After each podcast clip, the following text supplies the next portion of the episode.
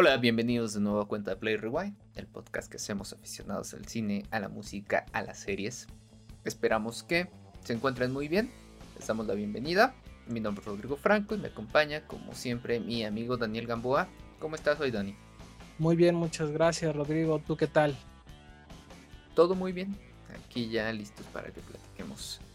Eh, en este episodio sobre música les traemos una recomendación eh, pues un tanto nueva alternativa, este, con una propuesta aquí este, bien, bien interesante y que pues ojalá les guste, ¿no? Y pues vaya, Dani, platícanos sobre quién vamos a hablar y un poquito sobre esta banda. Creo que sí vamos a hablar en este capítulo de Fantastic Negrito y su disco White Jesus Black Problems.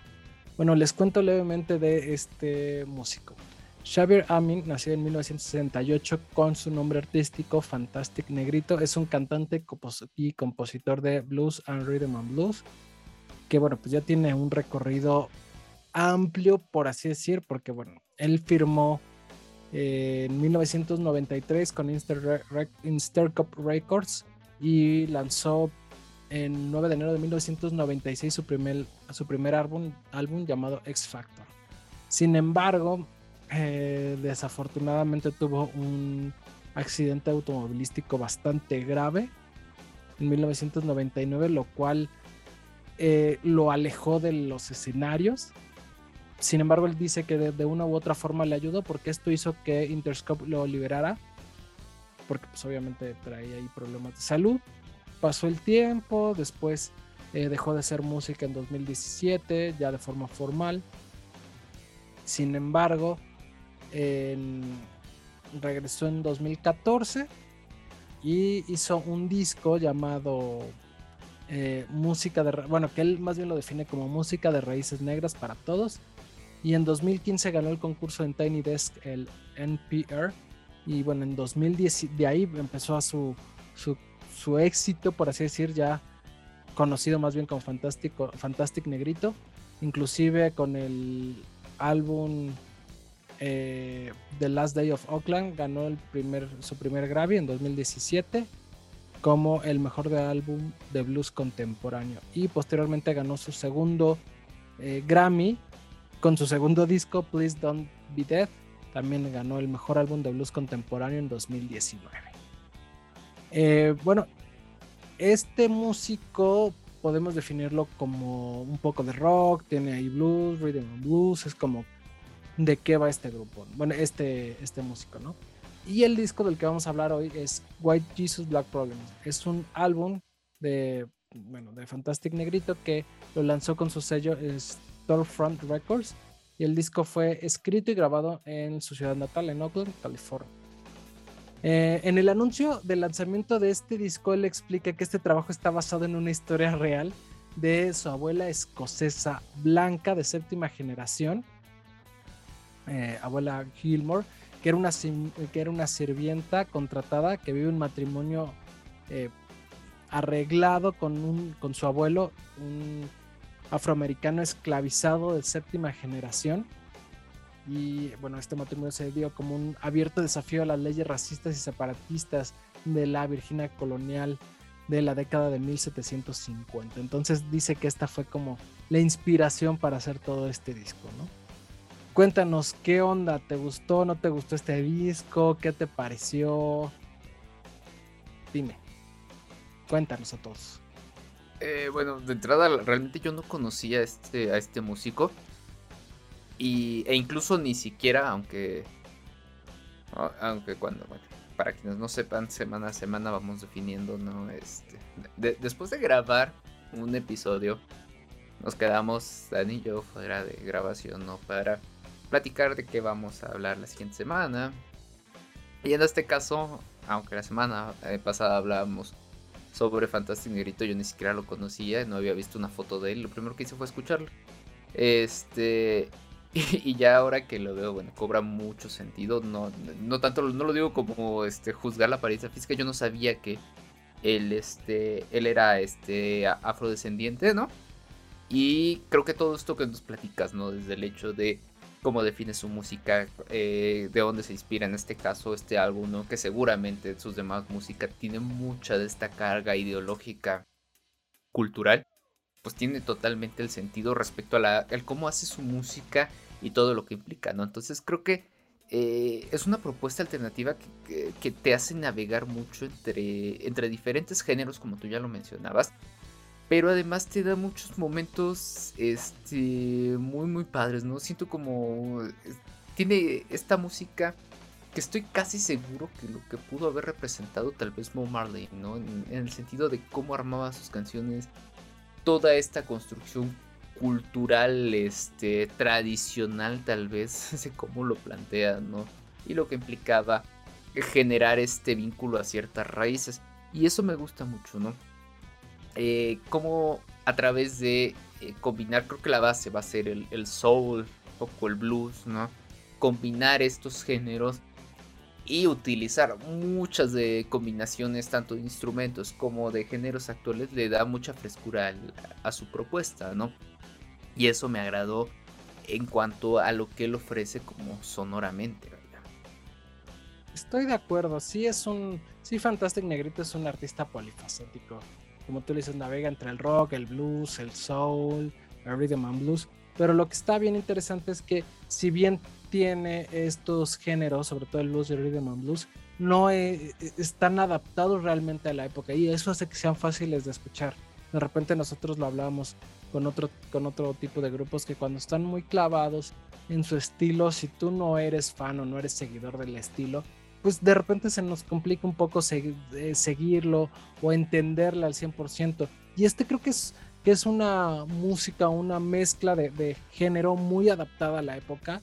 Creo que lo hace muy bien, si bien tiene estas corrientes ideológicas que vienen del pasado, lo hace muy actual eh, y, y, eso ayuda a que lo puedas escuchar. De hecho, me parece que es un disco bien, bien versátil, con un ritmo constante que disfrutas de principio a fin. Y es que creo que es eso, ¿no? Ya, o sea, la palabra correcta es esa que tú dices, ¿no? De que disfrutas, ¿no? Disfrutar. Yo justamente tenía como parte de las anotaciones eso también. ¿no? Creo que es música para disfrutar y, de, y divertirse, ¿no? Te ayuda como a pasar un rato así como, como muy rico, muy sabroso, ¿no? es como un blues o, esta mezcla de blues, soul, este, RB, como muy fresca. Me, me remitía mucho como a, a ciertas películas ambientadas en Nueva Orleans en cierta época, ¿no?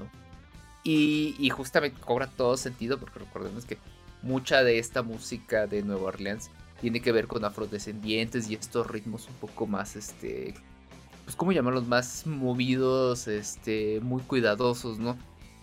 Y tiene total lógica, te digo, cuando hago esta vinculación de, lo que había escuchado a, lo que llegué a ver, ¿no? Y eso me gustó bastante, o sea, creo que es un disco que realmente disfrutas completo, ¿no? O sea, aunque yo no sentí, por ejemplo, que hubiera algún sencillo que destacara muchísimo, eh, no te voy a decir tampoco que ninguna rola no me gustó.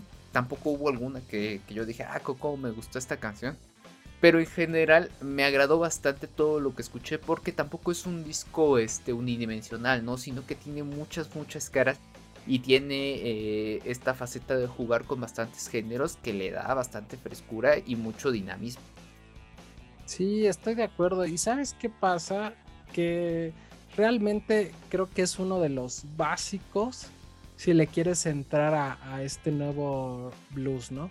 Inclusive yo de repente podría, para saber cómo por dónde entrarle o, o si te pudiera gustar, yo le noto mucho parecido bueno, yo le noto algún parecido más bien a los Black Keys, a Dr. John, a Jack White, que, que de una u otra forma ah, tienen este blues, pero es un poco más rockero, ¿no? Aquí es como otra vertiente. Yo creo que si te gustan eh, eh, estos artistas, te puede gustar eh, Fantastic Negrito, porque es como también rockero, pero esto es más clavado al blues. Aquí con Black Keys y con Jack White tenemos más rock, más eh, ¿cómo decirlo? Más blues clavado hacia el rock. Eh, no sé incluso si este... si Black Pumas... Si Black Pumas también entra como dentro de esta onda. A mí me remite un poco más a Black Pumas, ¿no? Que también se me hace un, grupo, un grupo muy, muy, chido. Entonces, este, pero sí, eh, digo, eh, estoy de acuerdo con lo, con lo que mencionas. Tiene como esta eh, versatilidad para componer. Y otra cosa que me gustó muchísimo es este juego que hace o esta mezcla de voces, ¿no? De repente está él, de repente tiene coristas. Y eso también le da mucha, mucha frescura, ¿no? A, cada una de las canciones. Y creo que es parte de lo que te decía anteriormente. Esto hace que no sea este, unidimensional, ¿no? Sino que pueda tener esta variabilidad que hace que el disco, si no te atrapó en una primera rola, tal vez en la segunda o así. Incluso tiene una que es como un poco acústica, eh, media vocal, ¿no? Que no termina de entender si, si bien es una canción o solo una composición sonora. Pero tiene ahí también un toque muy particular y, creo que en general eso es como lo que rescato de, de esta recomendación.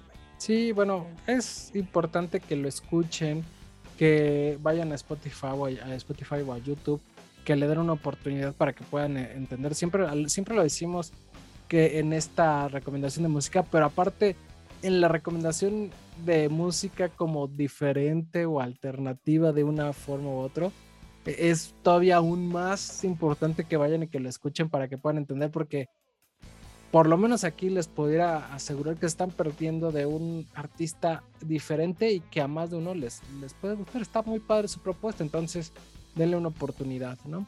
Y bueno, pues ya eh, nada más creo que, me queda por decir que es un buen disco que disfruté de principio a fin y que hasta me dio ganas como de entrarle otra vez al blues y meterme un poco más al género para escuchar más cosas, ¿no?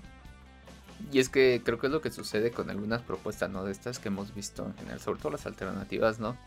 Que te remiten a cosas que ya conoces, pero de, como desde otra arista y, le dan como frescura, te ayudan como a, incluso lo que tú dices, ¿no? Como a retomar eh, o grupos que ya hemos escuchado anteriormente y que los hemos dejado, o bien pasarnos en esto que te hace Spotify o, o, YouTube, ¿no? De cuando estás escuchando a alguien te recomienda cosas similares y pues vaya, te da como esta oportunidad de abrir el, panorama musical y encontrarte cosas que valen la pena. Dentro de esto está este proyecto que la verdad sí vale la pena, escúchenlo y pues platíquenos qué, qué les pareció.